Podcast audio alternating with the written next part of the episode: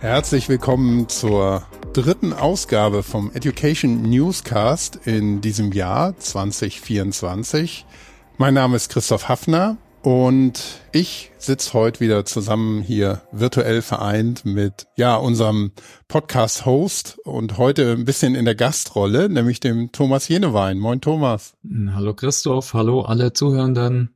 Ich bin heute ein bisschen in der Host- oder Interviewer-Rolle, weil du einiges zu sagen hast und wir natürlich nicht wollten, dass du ein Selbstgespräch führen musst. Es geht um das Thema Digital Adoption, also um die Akzeptanz und die Nutzung von Technologie digitaler Technologie in unserem Fall. Um es mal ganz high level zu sagen, wir hatten da auch schon einige Folgen im vergangenen Jahr zu. Die letzte, die ich auch sehr spannend fand, war so ein bisschen die wissenschaftliche Perspektive zu Technologieakzeptanz und Anpassung mhm. mit der Eva Gößwein. Kann ich allen empfehlen, die da vielleicht auch nochmal gerade auch in dieses Technologieakzeptanzmodell reinschauen oder viel mehr reinhören wollen. Aber wir hatten auch noch mehr mehr zu dem Thema. Also es lohnt sich da auch nochmal in ältere, mittlerweile ältere Episoden reinzuhören, die wir im letzten Jahr oder die du vor allem aufgenommen hast, Thomas. Ja, und der Anlass ist eine Blogparade, die du initiiert hast. Und die findet man in der SAP Community in eurer Gruppe. Da kannst du ja auch noch gleich was dazu sagen. Das verlinken wir natürlich auch alles. Und da hast du auch einen Blog mit so einem 360 Grad Rundumschlag mal angefangen. Und wir können ja vielleicht auch in späteren Episoden dann auch noch mal auf die Blogbeiträge, die eingereicht und publiziert wurden und vernetzt wurden, ähm, eingehen. Aber heute wollen wir einfach noch mal so intergalaktisch auf das Thema Digital Adoption, Technologie, Akzeptanz schauen. Vielleicht kannst du noch mal ein bisschen einleiten, warum das Thema und ja, dann können wir auch dahin gehen, was es eigentlich ist, mhm. Digital Adoption. Genau, ja. Also ich meine, irgendwie ist es ein Evergreen, wie so vieles. Ne? Das ist so ein englischer Begriff, ist bisschen schwierig. Manche sagen Nutzerakzeptanz, Technologieakzeptanz, äh, wirkliche Nutzung, Nutzungsgrad. Und dann kommt es immer auf die Perspektive drauf an. Da können wir gleich drauf gucken. Die sind natürlich ganz unterschiedlich, auch von den Zielgruppen her. Und ich finde eigentlich jetzt auch, ich habe ich einiges Neues gelernt. Ich habe da eigentlich wie so eine kleine Hausarbeit geschrieben, weil ich noch viel recherchiert habe und geguckt, was passt da, wie kann man da auf bestehende Ansätze und Frameworks interpretieren, um so ein, so ein Big Picture zu zeichnen. Und ich würde mal sagen, das allein ist es ja noch gar nicht. Ne? Du musst auch noch die Adaption dazu zählen. Jetzt nicht nur das Nutzen, ne, dass ich weiß, wie was funktioniert, sondern dass ich dann auch mich noch ändere und transformiere. Also, dass ich meine Prozesse anpasse, da, das ist eigentlich genauso wichtig äh, und jetzt nicht nur weiß, wie ich die Software nutze. Natürlich, wenn, wenn die Software nicht genutzt wird, dann bringt die beste Software nichts und vieles Geld, äh, was rein investiert worden ist. Also wenn sie nicht und nicht ausreichend, nicht richtig genutzt wird, dann habe ich im Zweifel halt kein ROI wirklich. Der Mehrwert, den ich mir erhofft habe, der kommt halt dann nicht raus. Ne? Und äh, daher ist es eigentlich schon immer wichtig. Ich würde mal sagen, mit der ganzen Beschleunigung und vor allem in der Cloud noch, ne, wo es noch viel mehr auf der einen Seite mehr Innovation regelmäßig gibt, ja, aber auch da zum Beispiel, das können die Kunden theoretisch sagen, ja, wir nutzen es gar nicht mehr, wir kündigen unser Abo, ja, weil die Hardware und alles, der Betrieb ist eh beim Anbieter. Mhm. Daher sind plötzlich die Anbieter auch nochmal viel mehr interessiert daran, ja, sich da um die Nutzung zu kümmern. Deshalb gibt's ja so Jobs jetzt wie Customer Success Manager und so. Also jetzt ein bisschen lange Antwort, genau, aber ich denke, es ist wichtig, ist in der Cloud noch wichtiger. Ein Thema, da machen wir vielleicht mal eine eigene Folge. Also ist, ist schon auch was geplant. In Wahrheit ist halt die KI-Adoption ne, von allen neuen Themen. Ist ja immer interessant, ne? wie wird das genutzt und wie kriege ich es relativ schnell genutzt und ne, nehmt die Leute mit, hol die ab, wie man so schön sagt.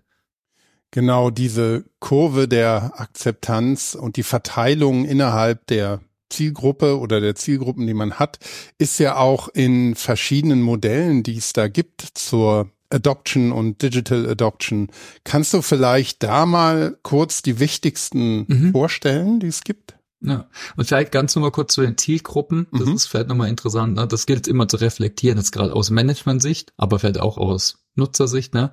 Management, die wollen Managementziele erreichen wie Effizienz, Kostenreduktion, vielleicht auch Mitarbeiterzufriedenheit, wenn die so ticken, Wachstum, aber auch Sicherheit vielleicht, ne? Fachbereich, der tickt wieder anders, ne? Die wollen vielleicht skalieren, integrieren, wenige oder geringe äh, Integrationskosten haben. Die Nutzer, die haben wieder ganz andere Ziele, ne? Die wollen das einfach verstehen, einfach nutzen, wollen für ihren individuellen Mehrwert klar haben, vor allem was sie tun müssen auch. Ne? Mhm. Manche wollen einfach keine Frustration oder wenig Frustration, das hat man auch schon mal in dem ganzen Experience-Thema. Und klar, für die Softwareanbieter, da habe ich schon gesagt, ne? da ist natürlich auch interessant. Ja, okay, es gibt verschiedene Modelle und Frameworks. Es gibt ein paar allgemeine und dann gibt es noch mal ein paar, die eigentlich auch gut passen, so aus dem Change Management heraus. Genau. Und ich habe dann auch noch mal eins gebastelt. Aber vielleicht fangen wir mal an. Du hast das ist angesprochen, ne? Mhm. So die Verteilung der Menschen, die vielleicht in so einer Kurve ist, in so einer Gaußschen Normalverteilung. Das initiale Modell ist dazu von Rogers. Es nennt sich Diffusionsmodell der Innovation, gibt schon seit 1962. Und das zeigt eben, wie neue Ideen oder Technologien in der Gesellschaft oder Organisation überhaupt übernommen oder angenommen werden. Und der hat da gesagt, ne, es geht um Wissen, Überzeugung, Entscheidung, Einführung und Bestätigung. Und das hat dann, ich denke, was die meisten kennen, dann auch so an der Gaußschen Normalverteilung äh, entlang. Da gibt's eben die InnovatorInnen, frühe Adopter oder Early Adopter. Die frühe Mehrheit ist dann so der große Bauch, der linke von der Normalverteilung. Die späte Mehrheit, die vielleicht ein bisschen ängstlich oder ein bisschen kritisch sind. Das ist dann der rechte Bauch und dann die Nachzügler und Nachzüglerinnen, kann man auch sagen, die die eh immer gegen alles sind. Das ist dann auch nochmal eine eigene Diskussion aber das ist eigentlich dann nur so wieder ein kleiner Bereich von der, von der Gaußschen Normalverteilung.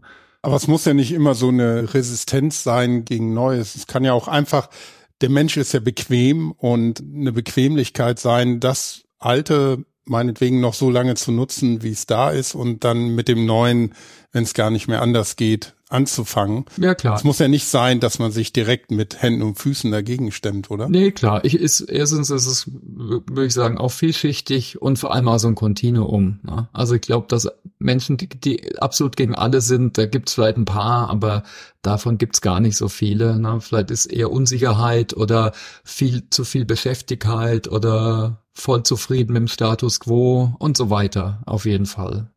Ja, und äh, vielleicht nochmal nur interessant dazu, ganz kurz noch. Ne? Mhm. Also im Blog könnt ihr auch nachlesen, was sind dann so Tipps, äh, habe ich immer abgeleitet und runtergeschrieben entlang der Modelle.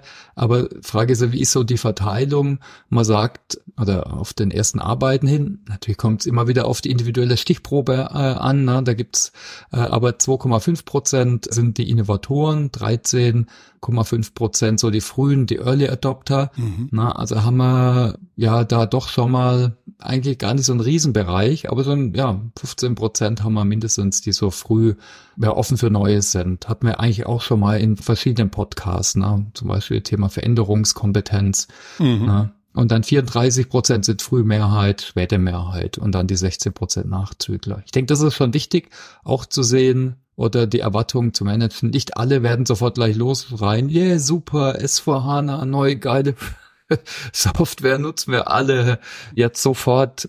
Ja, mhm. also das kann wirklich helfen. Ja, es ist im Business-Kontext ja auch nochmal ein bisschen eine andere Geschichte als zum Beispiel bei Smartphones, wo ja viele neue Features und neue hm, Apps äh, sehr viel leichter und schneller angenommen werden, als es jetzt ähm, im Arbeitsumfeld ist, wo man ja auch jeden Tag sich wirklich mit intensiv beschäftigt und auch jeden Tag hm. bestimmte Ziele erreichen will oder muss. Ja. Ne? Ja, ja, ja, sicher. Obwohl auch da gab es sicher viele, war sogar ich dabei. Ich war nicht der super Early Adopter und fand mein BlackBerry noch super lange und habe allen erklärt, wie toll die Tastatur ist und habe es noch nicht geblickt, dass ein Apple iPhone eigentlich da schon cooler ist. Ja, ich habe zu dicke Daumen. Für mich war das nie was.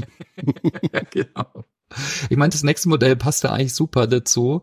Das ist Crossing the Chasm, ist auch eher so aus dem Marketing-Kontext mhm. äh, von Jeffrey Moore.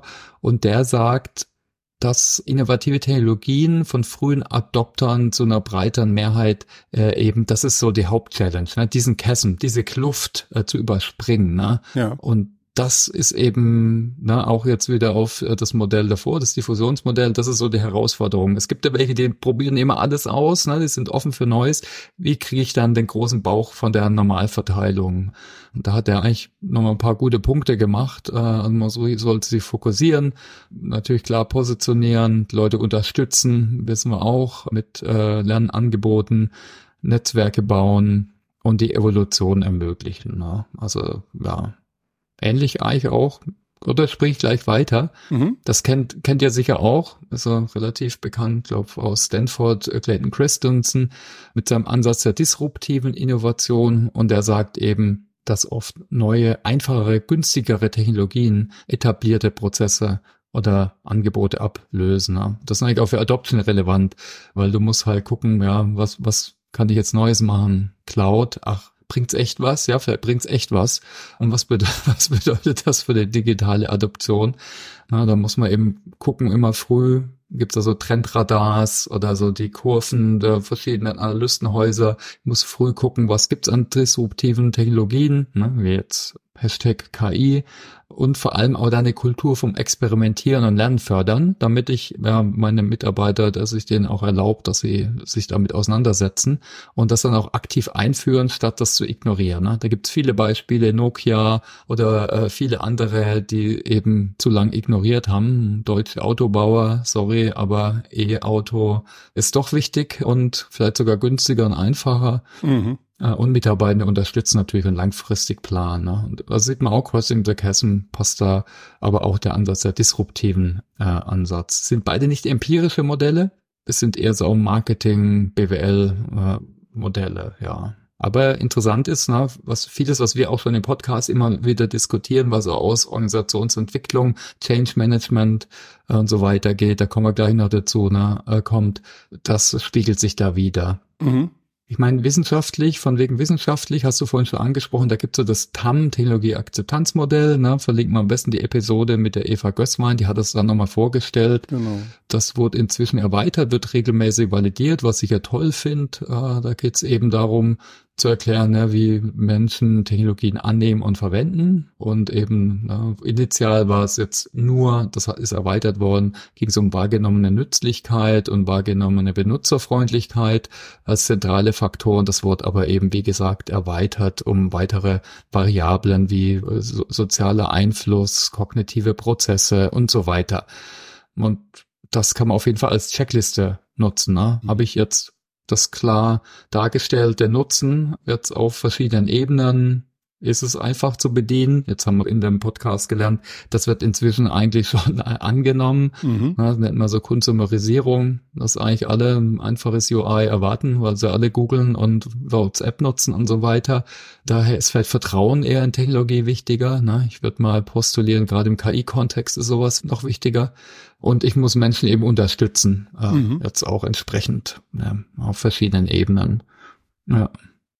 Also das sind jetzt so quasi die klassischen Modelle, die auch bei dem Thema Digital Adoption herangezogen werden. Aber du hast es schon eben gesagt, es gibt auch natürlich Modelle aus dem Bereich Organizational Change Management. Mhm. Ich denke mal, da gibt es auch viel Überlappung. Es ist ja auch, dass viele Punkte sich schon so, so ein bisschen gleichen in den unterschiedlichen Modellen und das eine bringt vielleicht noch neue oder andere Blickwinkel rein. Aber was gibt's denn da aus dem Bereich Organizational Change Management? Also sehr bekannt ist das ATCA-Modell von Broski, so ein ja, Schulungs-, Trainings-, Beratungsanbieter. Das hat man auch schon mal im Podcast, kann ich jedem empfehlen, von der Jasmin von Hugo Boss. Mhm. Äh, die nutzt es aktiv, auch im Change Management. Ich würde sagen, so ein Standard- Rahmenwerk ist auch relativ simpel, ne? kannst dich in einem Zwei-Tages-Workshop fit machen. Äh, da liegt natürlich der Teufel natürlich dann oder die Herausforderung im Detail und das wirklich auch dann umzusetzen.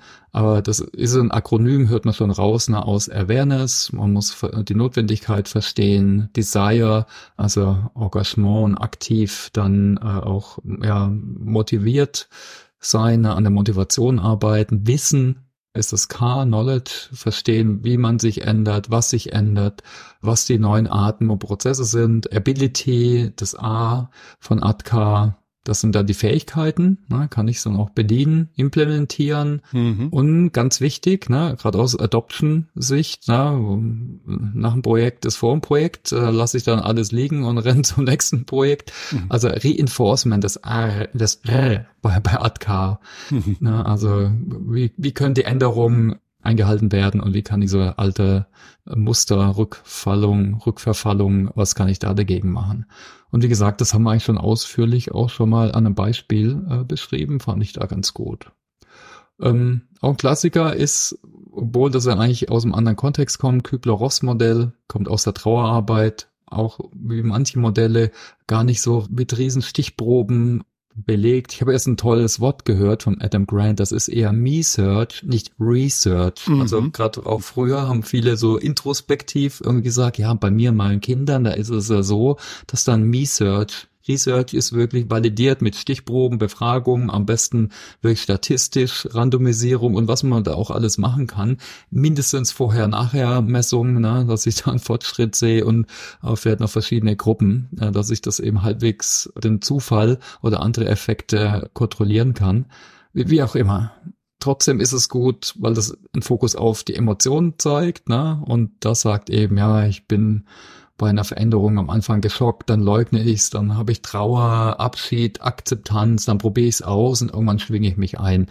Also ich finde, dass im Endeffekt die ersten Punkte sind eher, was man so als Widerstand auch äh, bezeichnet. Und ich denke, das ist ganz normal. Ne? Alles, was jetzt normal source ich ja viel aus meinem Gehirn aus, also in Gewohnheiten. Und wenn ich dann mich voll anstrengen muss und die Sachen nicht verstehe und dann vielleicht nur noch von top down was kommt, da bin ich vielleicht schon per se dagegen oder ja, einfach menschlich. Äh, ne? Daher ist das Modell, was äh, einem nochmal vor Augen hält, dass man äh, da eben drauf eingehen sollte. Ne? Und auch interessant fand ich, da hatte ich mal eine spannende Diskussion, das hatten wir, glaube nicht 100% im Podcast, es war mal so eine Online-Session mit der Wally äh, damals in einem S4-Projekt, die haben wirklich gezeigt, wie sie äh, so die Kurve dann auch für verschiedene Personas dann mit verschiedenen ja, Kommunikationsaktionen unterstützen.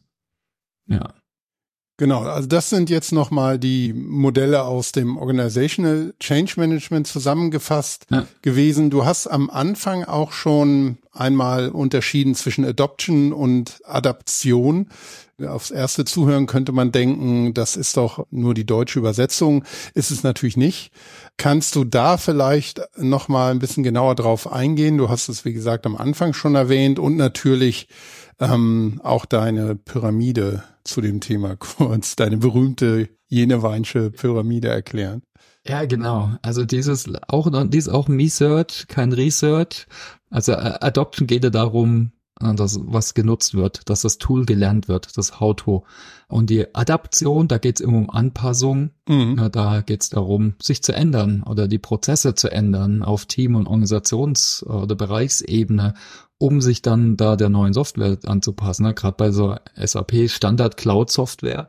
Klar ist wichtig, dass ich kapiere, wo ich klicken muss und wie der Prozess funktioniert, aber ich muss an meinen bestehenden Prozess und meine Gewohnheiten sogar anpassen oder vielleicht Verantwortlichkeiten in der Organisation, äh, weil vielleicht manches gebündelt wird, manches fällt vielleicht sogar weg, das wird automatisiert und daher ist die Adaption äh, ganz wichtig. Also ich habe zum Spaß mal eine Pyramide entwickelt, ne, kennt man ja aus Bedürfnissen, die auch nicht wirklich validiert ist und Maslow da habe ich so die Adaption als so Basis genommen, so in der Jenewein-Pyramide der digitalen Adaption. Mhm. Hat man gesagt, ja, am Anfang gibt es vielleicht eher Frust, wenn ich was nutze, nur was notwendig ist, weil ich frustriert bin. Ich bin vielleicht auch verwirrt, nutze es dann eben notgedrungen.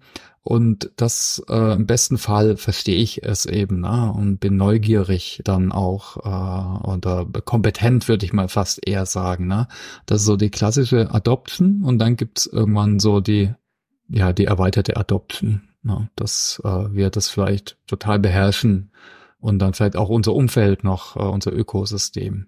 Mhm. Naja, also Spaß beiseite. Ich, ich glaube eben, das ist eben wichtig, äh, dass, dass man berücksichtigt. Es geht nicht nur um How-To, sondern dann auch wirklich, und das ist dann auch gerade wieder Change Management, es geht um Adaption. Mhm. Ja, gerade wenn es um Standardsoftware geht, ist es jetzt in unserem Kontext äh, echt wichtig. Ja. Aber man muss vielleicht festhalten, dass man nicht immer als Mensch diesem Prozess eins zu eins folgt. Man kann ja auch zum Beispiel je nach Software, wenn die ein guter Match ist zu dem, was man machen will oder machen muss und es einem die Arbeit super erleichtert, dass man direkt auf dem Confident Mastering äh, Level auch einsteigen kann, dass man sagt, oh, ich liebe diese Software, dieses Feature, das ist genau das, was ich gebraucht habe, endlich ist es da. Also man muss nicht erst durch Frust, Konfusion und Neugierde durch. Ne? Absolut nicht. Das ist eigentlich, und jetzt gerade bei Einführung oder bei der Softwareentwicklung, das ist auch ein Punkt, den ich mache, da gibt es auch einen ganz neuen Blog dazu. Der hat da ein schönes Beispiel. Also ich, ich fange im besten Fall schon in der User Interface Design Phase, ne, im Software Design, bevor überhaupt entwickelt wird, an äh, eben die User Adoption zu denken, mhm. oder digitale Adoptions kennen wir eigentlich aus dem Design Thinking, ne, mit so äh, User Research, äh, interdisziplinärem Arbeiten, schnell Prototypen, immer wieder testen äh, gegenüber im multidisziplinären Team sogenannte Co-Innovation zu machen ne? und da die relevanten Stakeholder, also Business Owner, Endnutzer, User Interface Designer, die gemeinsam an den Tisch zu bringen. Und dann ist natürlich ja, und da gibt es noch ein paar andere Faktoren äh, natürlich. Dann ist natürlich die Akzeptanz, die Adoption auf jeden Fall besser, wenn ich die Nutzer schon am Anfang berücksichtige und jetzt nicht nur, würde ich mal sagen, so ein Elfenbeinturm von Experten entwickle kann eigentlich auch dann, kann was super Innovatives rauskommen. Aber gerade für, ja, für die Use Adoption ist es schon wichtig, die Nutzer einzubinden. Jetzt ist das auch nicht nur High Level ganz allgemein beschreibbar, sondern du bist dann auch noch eine Stufe konkreter geworden, weil wir sind bei SAP und wir sind damit auch bei einer Softwarefirma. Hm. Was gibt's denn bei SAP dann für ein Modell, um eben diese Adoption auch ähm, anzutriggern und, und durchzuführen und das Ganze zu einem Erfolg zu machen letztendlich, weil ein System, das keiner benutzt, wäre äh, nicht unbedingt ein großartiger Erfolg, ne?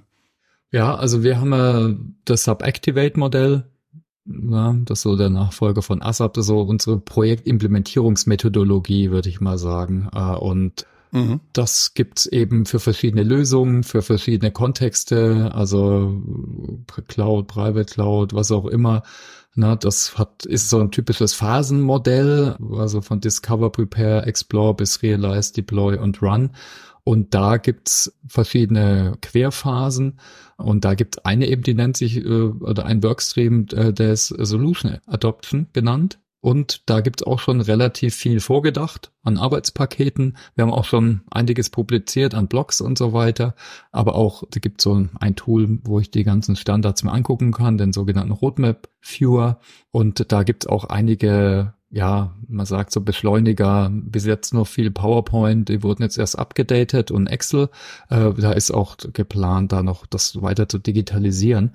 Ne, und das ist einfach schon ein schönes Vorgehensmodell, ne, weil ist natürlich super wichtig, dass da alles Hand in Hand äh, geht. Ne. Es gibt so ein paar wichtige Meilensteine und Arbeitspakete, wie zum Beispiel Phytostandard-Workshops. Ne? Da kann ich zum Beispiel echt gut so eine äh, Change Impact Analyse oder sollte ich eigentlich immer äh, dran ankoppeln, weil genau da wird da sowas auch äh, besprochen und dann habe ich wieder für Change Management zum Beispiel jetzt einen guten Input, wo ich mehr Fokus drauf machen soll oder wo weniger.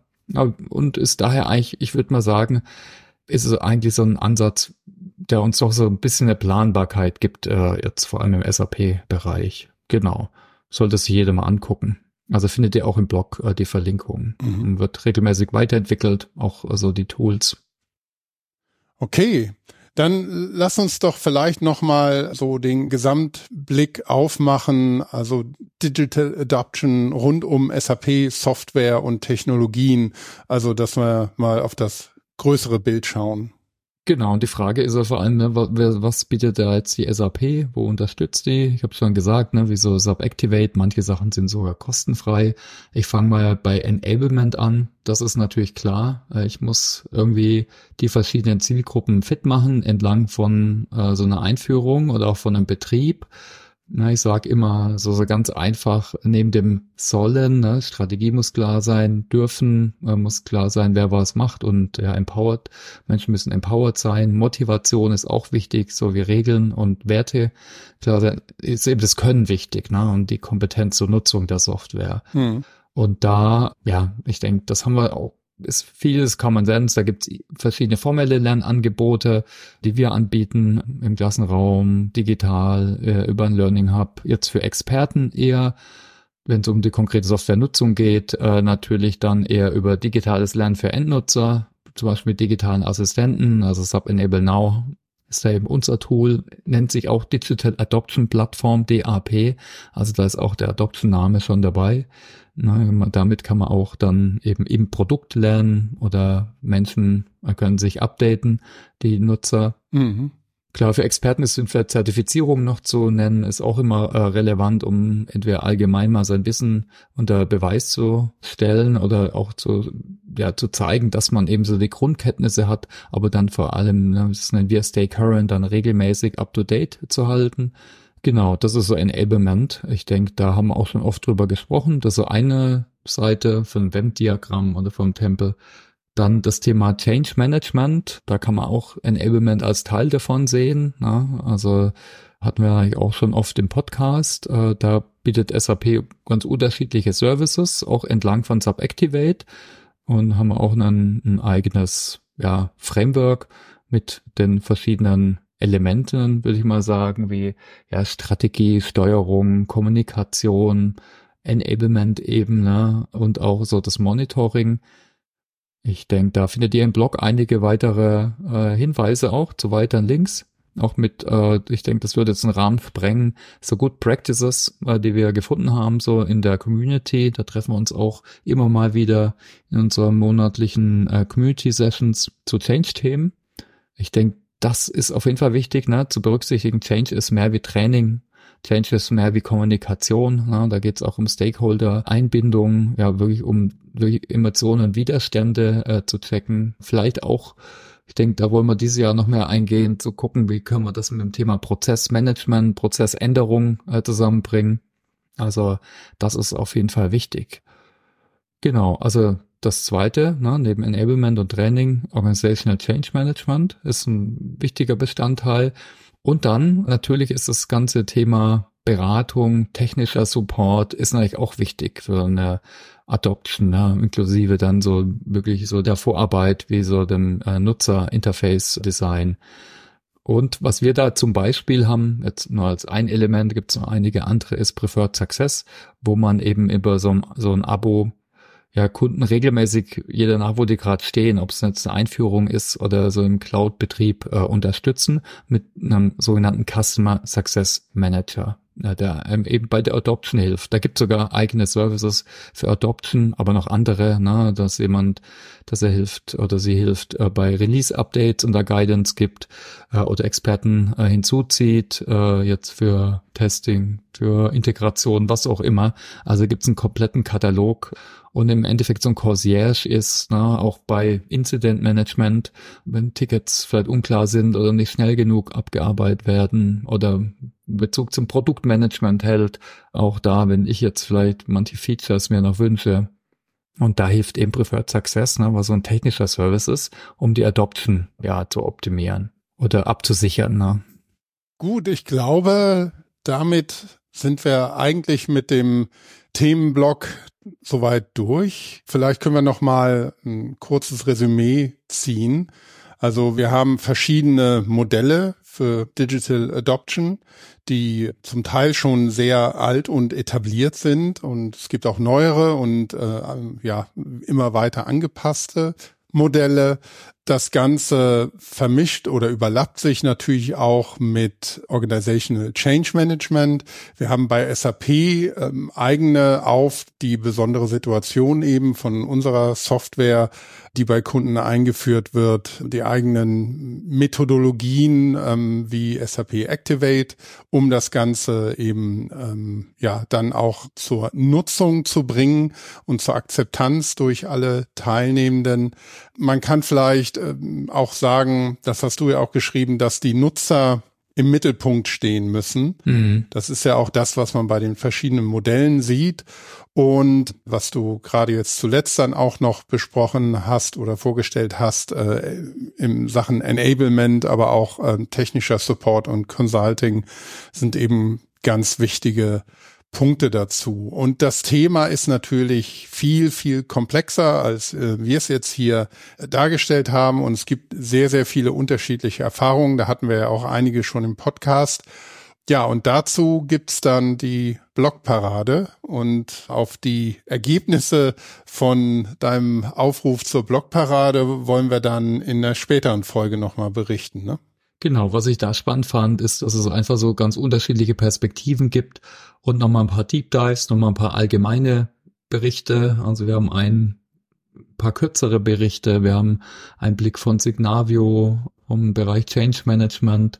Also das werden wir dann nochmal äh, vielleicht in so einem Summary darstellen, um so die ganzen verschiedenen Perspektiven darzustellen. Mhm. Das finde ich eigentlich schöne auch bei so einer Blog-Parade oder Blogging-Challenge, na, erstens muss ich nicht alle selber schreiben und gibt da noch ganz viele andere schlaue Leute, die natürlich super viel Erfahrung haben, einen anderen Blick drauf. Ich habe jetzt versucht, mal so einen High-Level-Blick zu geben, aber bei so einer Blogparade, dann hast du eben die ganzen anderen Perspektiven und kannst du voneinander lernen. Das ist also eins der Ziele, ne? durch verschiedene Perspektiven, durch Austausch voneinander zu lernen.